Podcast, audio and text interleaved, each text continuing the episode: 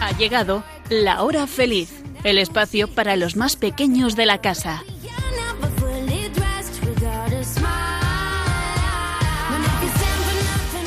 Hola amiguitos de la hora feliz, os saluda Yolanda Gómez, ¿qué tal estáis? Bueno, espero que disfrutando mucho del verano y aprovechando para hacer cosas nuevas y diferentes. Hoy no están conmigo Elena, Blanca, Nuria y Sonia. Están tomándose unos días de descanso, por eso el programa de hoy va a ser especial. Aprovechando que hoy es el día de Santa Clara de Asís, vamos a conocer su vida. Ella nos enseña a amar y servir a los demás pero sobre todo a amar mucho a Jesús. Después escucharemos el cuento El águila y la montaña, que contamos en este programa el día 24 de febrero de este año y que podéis escuchar entero en el podcast de Radio María. Tenéis que entrar en la web www.radiomaria.es, ir al apartado de los podcasts y buscar el programa de la hora feliz de Yolanda Gómez. Bueno, pues comenzamos ya escuchando la vida de Santa Clara de Asís.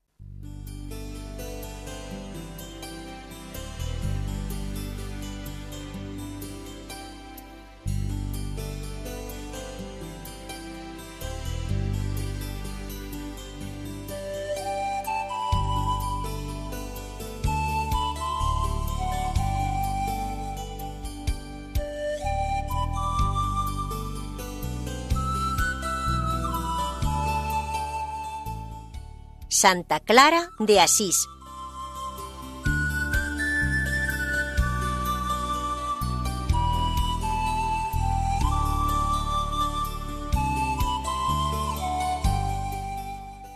Clara es el nombre que le dio una madre a su niña hace muchísimo tiempo en un país bañado por la dulce luz del sol. Clara es una chica noble que decidió dejar la riqueza y la comodidad para entregar su vida a Jesús y vivir en la pobreza junto con otras chicas fundando una nueva orden, la de las Clarisas. Por su encanto y su alegría, Clara ha sido y es una luz para todos. ¿Sabías que se le ha proclamado patrona de la televisión? Ven y descubre la vida de Santa Clara.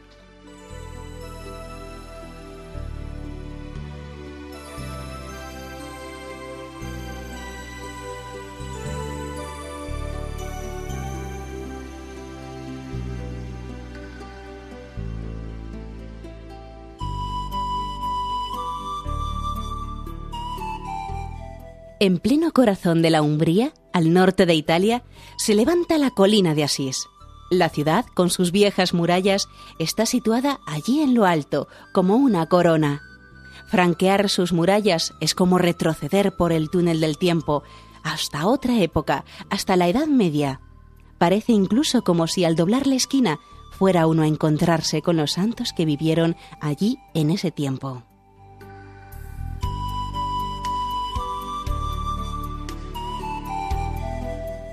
Nos encontramos ahora en 1253. Un magnífico cortejo desfila por la ciudad. El Papa Inocencio IV en persona, seguido de sus cardenales, de nobles caballeros y de todo el pueblo, todos ellos con el rostro triste. ¿Qué ha pasado? ¿Dónde van? Vuelven de un entierro, el de una mujer que eligió vivir en absoluta pobreza por amor a Jesús. Tenía un bonito nombre, Clara y recluida en su pobre convento, ha llegado a ser más famosa que todas las señoras ricas que se pasean luciendo sus joyas. Vamos a conocerla.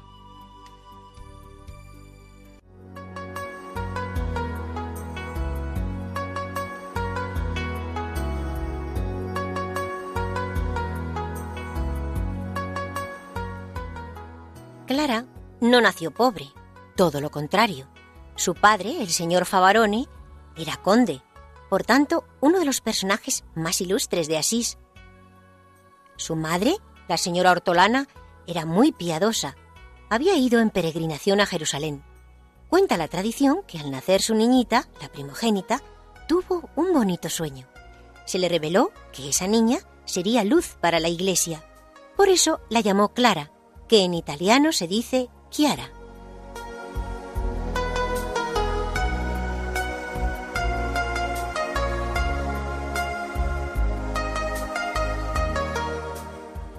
Clara vino al mundo en 1194 y después de ella nacieron todavía dos hermanitas, Catalina y Beatriz. La familia vivía feliz en su palacio de Asís. Pero un día del año 1198 estalló la revolución en Asís.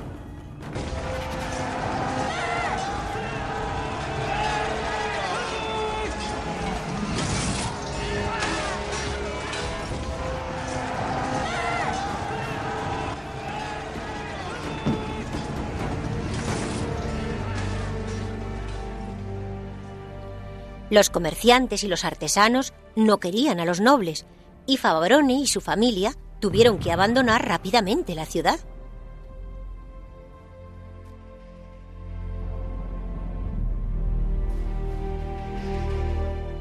Fueron a refugiarse a Perugia, otra ciudad de la Umbría.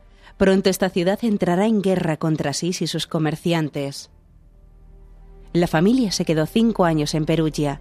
Clara iba creciendo y se convirtió en una jovencita muy piadosa. Su madre le había enseñado a contar sus oraciones con piedrecitas como si fueran un rosario.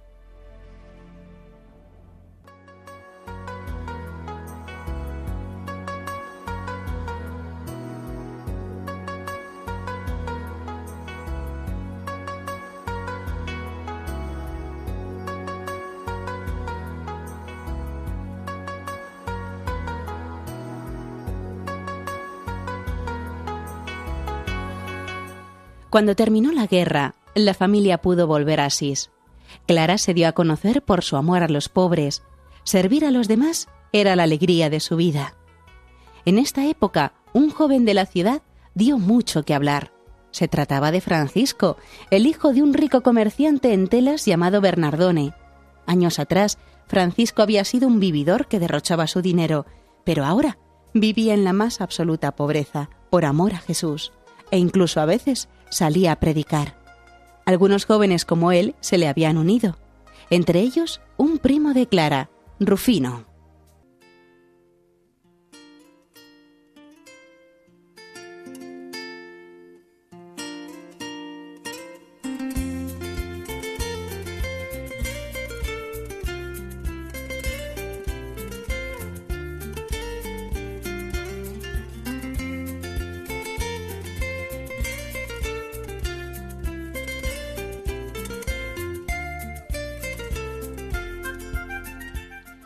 Estamos ahora en 1211. Clara se ha convertido en una joven muy hermosa y su familia piensa en casarla. Su padre está convencido de que ella se casará con un hombre rico y noble, pero ella, por su parte, se pregunta qué debe hacer realmente de su vida. Un día, en la iglesia de San Jorge de Asís, tiene la oportunidad de oír predicar a Francisco, que había entusiasmado a su primo Rufino, y se queda profundamente impresionada. Necesitaba encontrar a Francisco, necesitaba poder hablar con él, pero ¿cómo hacerlo? Ella insiste a Bona de Huelfuquio, una de sus amigas, que la ayude. Bona consigue una entrevista con Francisco. Comienza entonces una gran amistad en Jesús. En numerosas ocasiones, Clara se ve con Francisco en secreto y habla con él. Transcurre así alrededor de un año y Clara va sabiendo poco a poco qué va a hacer con su vida.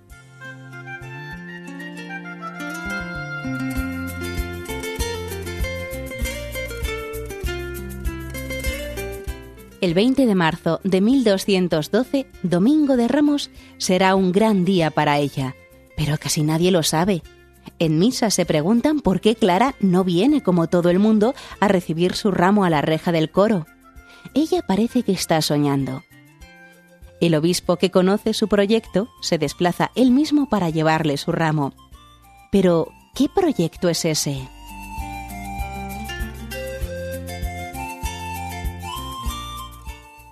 Cuando llega la tarde, deja silenciosamente el palacio de su padre con su amiga pacífica de Gualfucchio. Bona no se ha atrevido a venir porque teme el enfado del señor Favarone. Por eso ha preferido irse a Roma.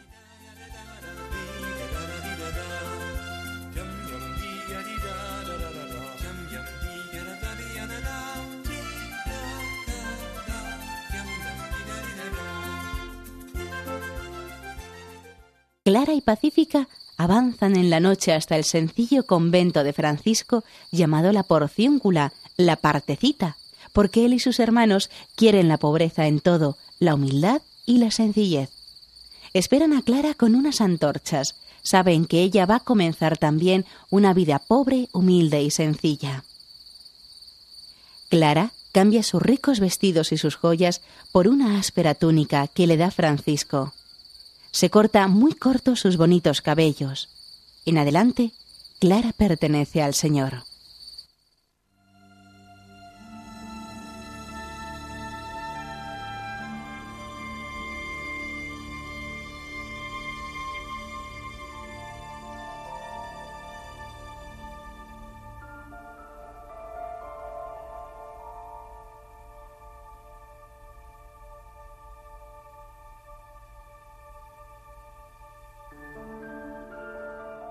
Clara no puede vivir en la porciúncula con los hermanos. Al día siguiente, Francisco la lleva a la casa de las benedictinas de San Pablo, entre Asís y Perugia, donde dará sus primeros pasos en la vida religiosa. Evidentemente, el señor Favarone monta en cólera cuando se da cuenta de lo que ha pasado. Galopa hasta San Pablo y pretende obligar a Clara a volver a Asís con él. Pero ella se refugia en la iglesia y toca el altar. Así nadie tiene derecho a ponerle la mano encima. Después, descubre su cabeza y muestra su pelo corto. Su padre comprende entonces que ella pertenece ahora a Jesús y que debe dejarla seguir su vida.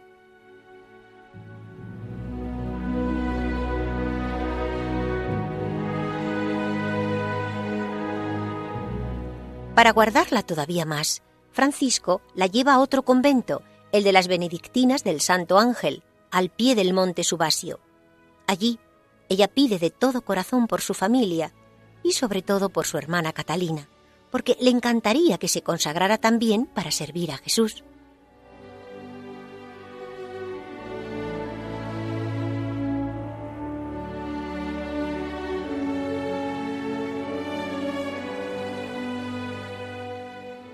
Sus oraciones son escuchadas porque dos semanas después de llegar Clara al Santo Ángel, Catalina se escapa también de su casa y va a reunirse con su hermana.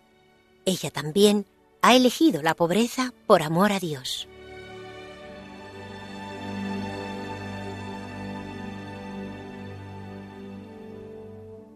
Favarone, todavía afectado por la ausencia de Clara, se encoleriza al enterarse de la salida de Catalina. Y todavía más, porque ella tiene solo 15 años. El tío de sus hijas, Monaldo, corre al santo ángel para llevársela a la fuerza.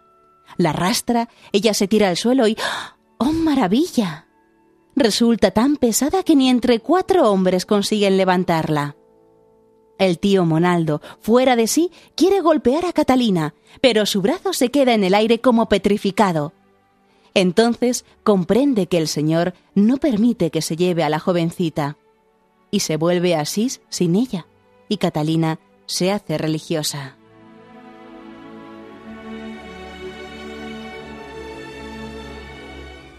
Francisco cambia el nombre de Catalina por el de Inés, porque ha quedado a salvo a pesar de los golpes, como la pequeña Santa Inés de Roma.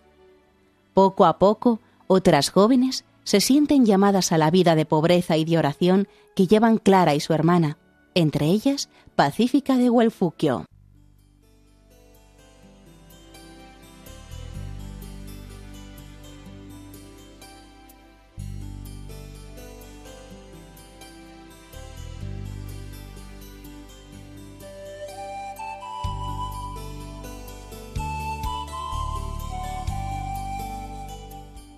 Francisco las instala en el sencillo convento de San Damián que él mismo ha edificado con sus manos.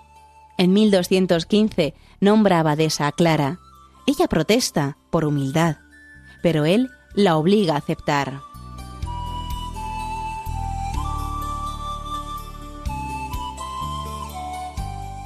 Con el paso de los años, crece la fama de Clara y de sus damas pobres, como se las llama.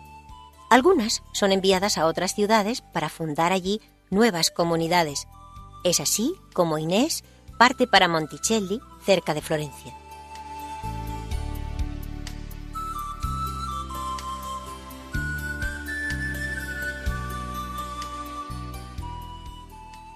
Francisco no ha dotado de regla a las damas pobres.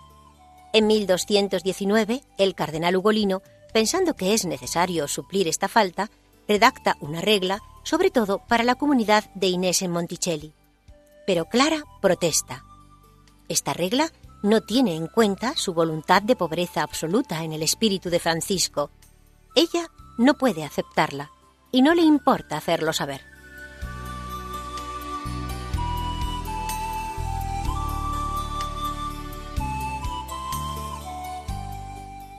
Francisco viene a menudo a San Damián para enseñar a Clara y a sus hermanas, aunque lo que a ella le gustaría sería el compartir una comida con él. Pero Francisco hace oídos sordos. Los hermanos le hacen caer en la cuenta de que esto no es caritativo, porque Clara ha dejado todo por lo que él predicaba. Él entonces la invita a la porcióncula con una de sus hermanas. En cuanto se sientan, Francisco comienza a hablar de Dios con tanta dulzura que les cautiva el corazón y se olvidan hasta de comer. Solo piensan en el Señor. Entonces se ven envueltas por una luz tan intensa que los labradores corren pensando que el convento con su iglesia y todo el bosque de los alrededores están ardiendo. Esta es una de las pocas veces que Clara se ausenta de San Damián.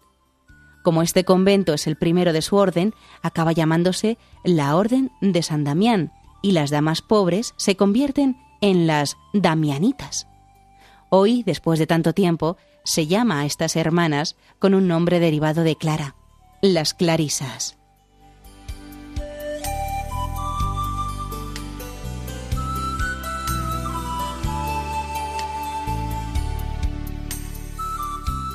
Francisco acudía a San Damián no solo para aconsejar a Clara, sino también para pedirle consejo. Un día recurrió a ella porque él tenía una duda.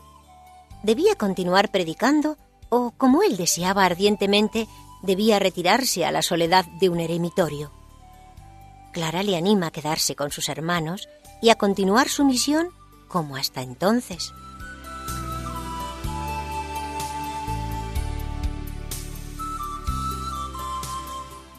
Francisco, enfermo y fatigado, sintió que pronto iba a morir y se fue a descansar un tiempo a San Damián, donde Clara le hizo una pequeña cabaña de ramas en un terreno detrás del convento. Es entonces cuando Francisco compone uno de sus más bonitos poemas, donde llama hermanos y hermanas a todas las criaturas de la creación. Bendito sea Señor por nuestro hermano Sol, por nuestra hermana Luna, por nuestra hermana Agua.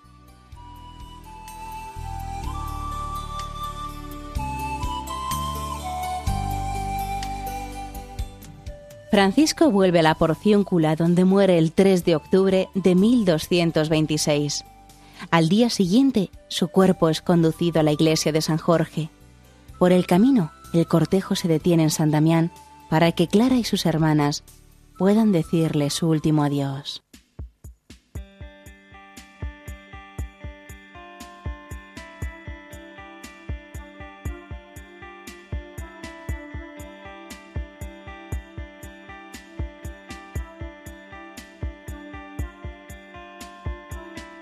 Tras la muerte de Francisco, los hermanos continúan ocupándose de las damas pobres.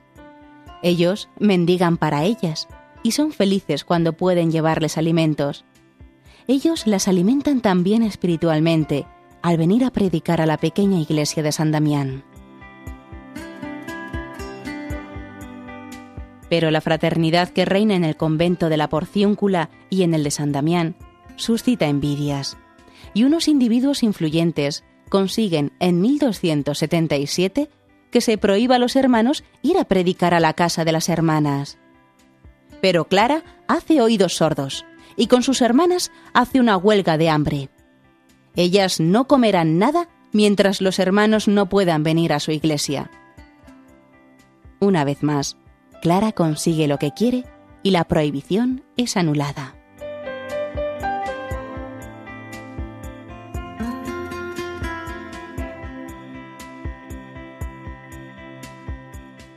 En 1288, el Papa Gregorio IX, antes cardenal ugolino, declara santo a Francisco. Llegado el Papa a Asís en esta ocasión, pasó por San Damián para convencer a Clara de que aceptara una regla que permitiera a las hermanas poseer algunos bienes, si no a título personal, por lo menos en común. Pero ella no cede, sigue fiel al pensamiento de Francisco.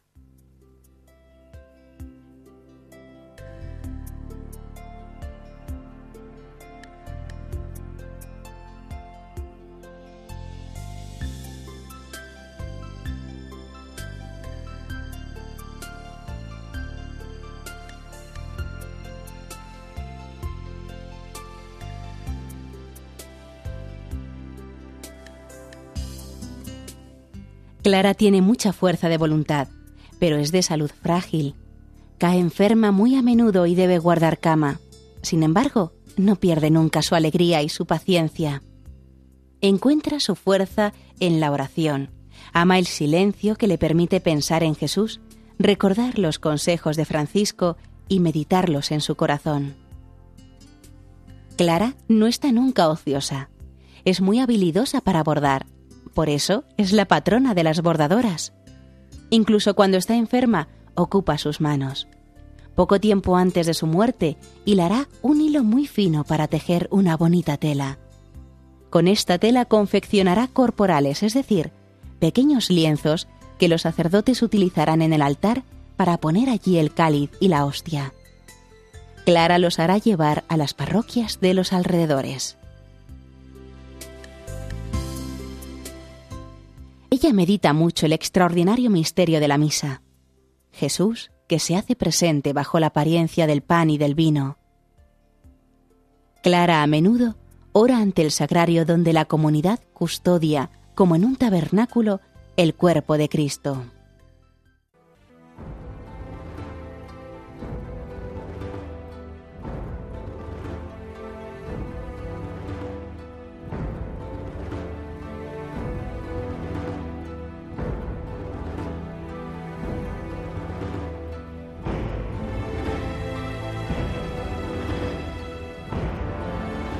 Un día de 1240, unos sarracenos, al servicio del emperador Federico II, atacan San Damián.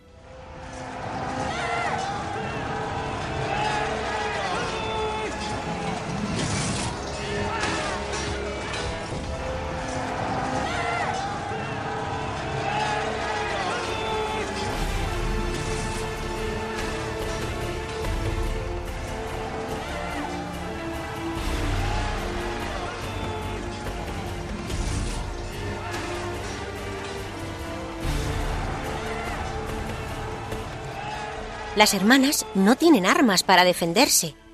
Clara, confiada, va sencillamente a buscar el sagrario que guarda el Santo Sacramento y en la ventana del convento lo presenta a los asaltantes. Estos, presos de pánico, huyen. En el espíritu de Clara no había mejor defensor que Jesús.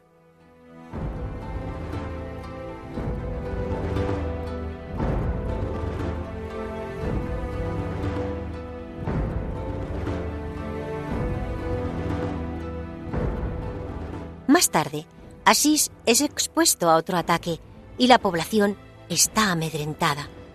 Los soldados enemigos acampan ya al pie de los muros de la ciudad. Las damas pobres van a rogar al Señor en su capilla para que Dios evite la catástrofe.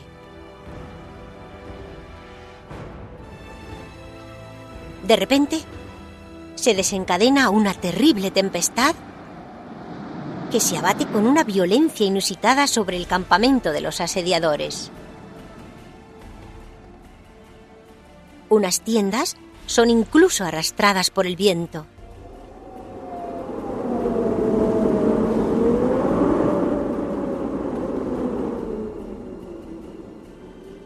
Los soldados huyen. Asís se ha salvado.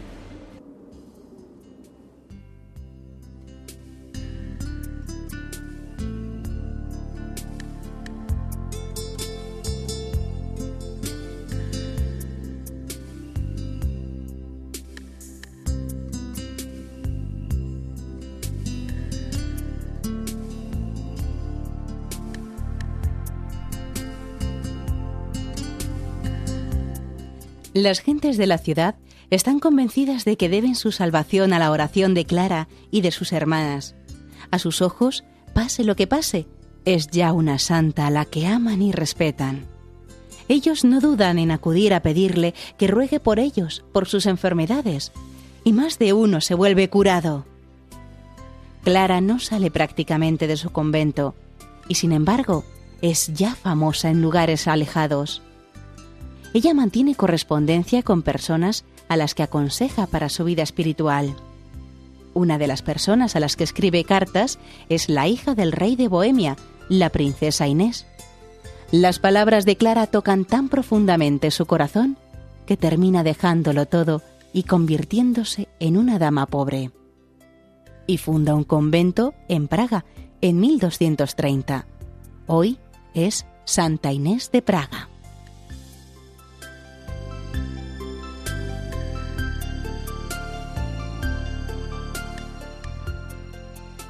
Con el tiempo, algunos miembros de su propia familia se reúnen con Clara.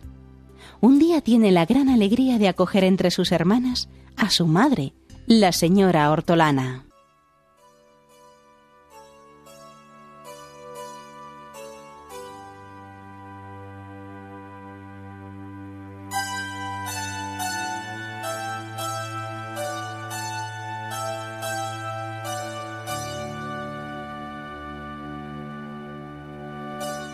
Clara tiene ahora 58 años.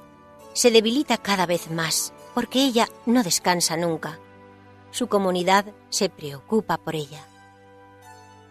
En la Navidad de 1252 no puede levantarse para ir con las hermanas a la misa que se celebra en la Casa de los Hermanos, en Santa María de los Ángeles, y lo siente de todo corazón. Pero, sorprendentemente, ella puede contemplar en la pared de su dormitorio toda la celebración de la Eucaristía como si ella estuviera allí presente. Por este suceso, es hoy la patrona de la televisión.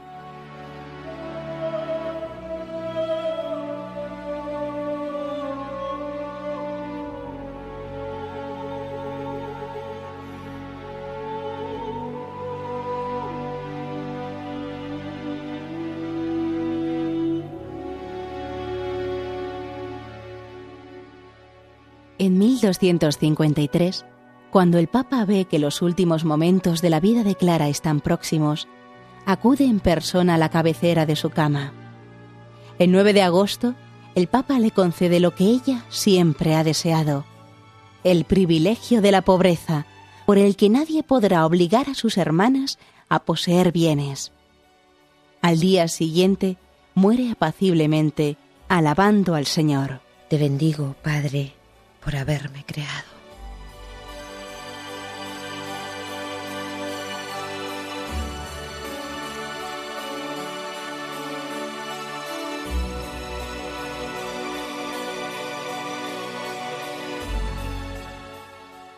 Las damas pobres piensan que lo más propio es enterrarla en San Damián, pero las autoridades de Asís no están de acuerdo. Clara ha protegido a la ciudad en vida y su protección continúa después de su muerte. Por eso debe ser enterrada en el interior de las murallas y no en un pequeño convento aislado. Las hermanas lo comprenden y aceptan.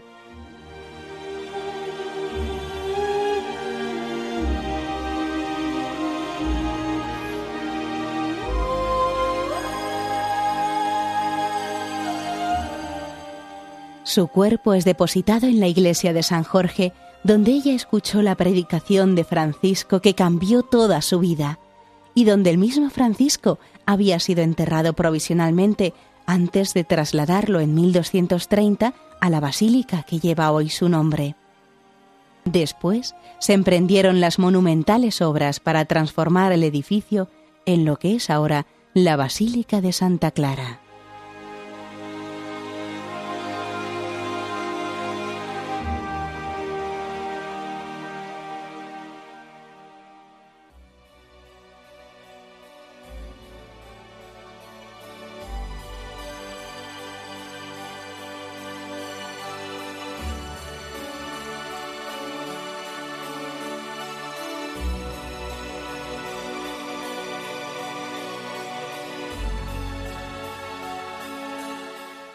En 1255, el Papa Alejandro IV proclama que Clara es una santa.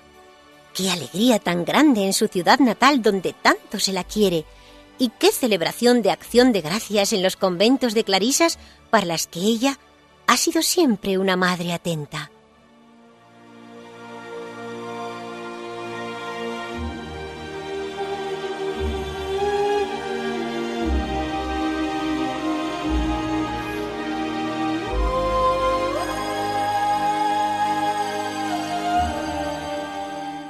En 1850 se halla su cuerpo donde había sido enterrado en el siglo XIII.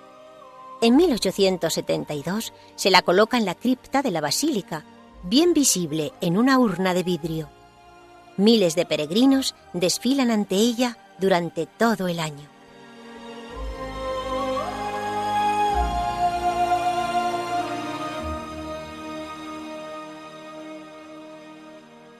A la muerte de Clara había ya 150 conventos de clarisas en toda Europa. Actualmente se encuentran en otros países, México, Venezuela, Ghana. Lo maravilloso es que el ejemplo de Clara ha conducido la santidad a numerosas almas a lo largo del tiempo. Conoces ya a su hermana, Santa Inés de Asís, y a su amiga, Santa Inés de Bohemia, canonizada en 1989 pero las clarisas cuentan también en sus filas a Santa Isabel de Francia, Santa Catalina de Bolonia, Santa Lidwine de Schiedama, Santa Colette de Corbier, Santa Kinga o Cunegonde de Polonia, canonizada en 1999, y muchas más. La plantita de Francisco, como ella se llamaba a sí misma, ha dado abundantes frutos.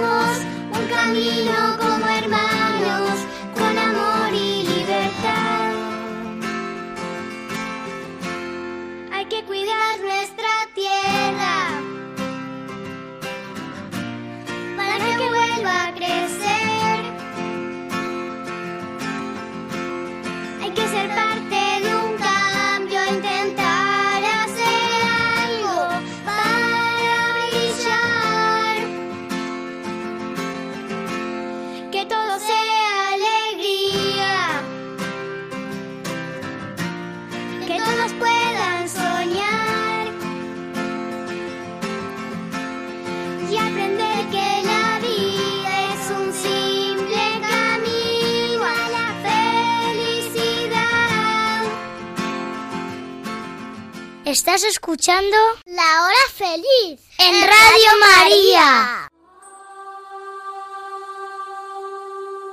El águila y la montaña, un cuento de Begoña y Barrola. En el hospital, en la planta donde están ingresados los niños, había uno muy especial, según decían los doctores y enfermeras. Se llamaba Jaime y llevaba allí bastante tiempo. Había nacido con problemas y empezó a andar con bastante retraso. Los médicos dijeron a sus padres que tenía un problema en los huesos y que iba a necesitar varias operaciones para poder andar como los demás niños y hacer una vida normal. Después de consultar con varios especialistas, los padres de Jaime decidieron que lo operaran cuando fuera necesario, y por eso estaba ingresado. Le acababan de hacer la tercera operación en sus piernas.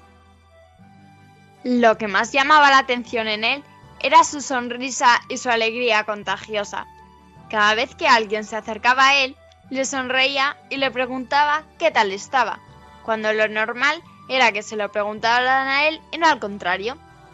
Jaime había desarrollado una capacidad que no todos los niños tienen. Sabía, solo con mirar a una persona, si estaba triste, si estaba preocupada, si tenía miedo o si estaba enfadada por algo, tenía mucha facilidad para ponerse en el lugar de los demás y saber lo que necesitaban. A veces, Lucía, la enfermera, se acercaba para contarle algún chiste y hacerle reír mientras le curaba. Y él, mirándola a los ojos, le decía, ¿Qué te pasa, Lucía? Me parece que estás triste. Entonces la enfermera le contaba un problema que tenía o algo que le había pasado. Y él siempre respondía, no te preocupes, Lucía, ya verás cómo todo se arregla. Lo decía de una forma tan especial que entonces Lucía sonreía y le decía, Tienes razón, Jaime, todo se puede arreglar. ¿Y se iba más contenta? Un día llegó a la planta del hospital un enfermo nuevo y le tocó compartir habitación con Jaime. Era un niño que tenía cáncer y por causa del tratamiento al que le sometían no tenía pelo en la cabeza. Jaime enseguida se presentó y le preguntó. ¿Cómo te llamas? Iván, contestó el niño muy serio. ¿Por qué te han ingresado? Tengo cáncer. No dijo más y se dio media vuelta en la cama porque no quería ver a nadie. Y en ese mismo momento, Jaime supo que aquel niño necesitaba muchos ánimos y se puso a pensar en la mejor manera de ayudarle. Al día siguiente, cuando sus padres fueron a visitarle, les pidió que le trajeran de casa un gran cuaderno de dibujo y unas ceras. Quería pintar mientras estuviera en el hospital. Sus padres, muy sorprendidos al ver a su hijo muy entusiasmado con el dibujo, se lo llevaron esa misma tarde. Su madre le preguntó. Jaime, hijo, ¿no te duele? ¿No tienes molestias? Sí, pero me aguanto. Yo sé que es por mi bien y pronto podré andar, correr y jugar como los demás. Pero ya he comprobado que si hago algo me distraigo y siento menos el dolor. Jaime pasó toda la tarde dibujando, mientras espiaba al recién llegado para ver si mostraba algún interés por lo que él estaba haciendo. Cuando les trajeron la cena, Jaime aprovechó que Iván estaba sentado para enseñarle los dibujos que había hecho. Son preciosos, dijo Iván sin mucho entusiasmo, pero se notaba que le gustaban, aunque quería disimular. Si quieres, mañana te dejo el cuaderno y las ceras para que pintes. Iván no dijo nada. Terminó de cenar, se dio la vuelta y se durmió. Eh, pero no dormía realmente, pues Jaime le oyó llorar durante un rato. A la mañana siguiente, Jaime le dejó el cuaderno y las ceras encima de su cama. Sin decirle nada, y se puso a leer un libro que tenía en la mesilla. Iván cogió tímidamente el cuaderno y le preguntó ¿Puedo pintar con tus ceras? Claro que sí. Yo tengo pinturas en casa, pero no me las he traído. Iván comenzó a pintar, y esa fue la primera vez que Jaime le vio sonreír. Hmm, esto va bien, pensó Jaime, y le dejó tranquilo. Sabía que Iván se encontraba mejor y eso era lo que importaba. Cuando llegó la hora de comer, La enfermera vio lo que estaba pintando Iván y dijo, ¡Qué dibujo tan precioso! Pero si tenemos a un gran pintor en la planta. Iván no dijo nada, pero le sonrió a la enfermera y a él. Total, dos sonrisas más. Estupendo. Pensó Jaime y le preguntó a Iván. ¿Me dejas ver tus dibujos? Y le acercó el cuaderno. Jaime se quedó con la boca abierta. Iván había hecho un dibujo que ocupaba toda la hoja. En él se veía un bonito paisaje con un lago, flores, montes y un águila volando por encima. El sol se estaba ocultando por detrás de las montañas y le daba una luz casi mágica a toda la escena.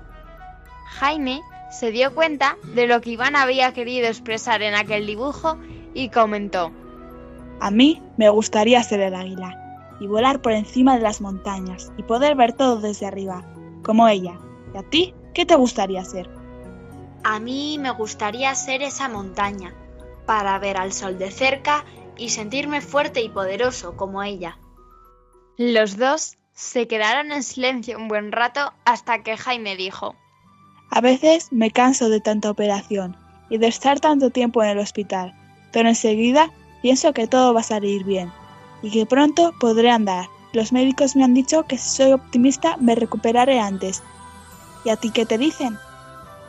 Me han dicho que me quedan unas pocas sesiones de quimioterapia y que si todo va bien pronto me podré ir a casa. Pero creo que no es verdad. Mira cómo me han dejado. Como Ronaldo, ahora está de moda llevar la cabeza pelada. He visto en la televisión a muchos famosos que se dejan la cabeza como tú. Los dos rieron y a partir de ese momento fueron amigos. Jaime, con su habitual y contagiosa alegría, ayudó a Iván a ser fuerte y poderoso, como esa montaña que había pintado, y a luchar contra su enfermedad. Iván pintó para Jaime preciosos dibujos de cometas, mariposas y águilas, para que cada día tuviera más ganas de correr y volar.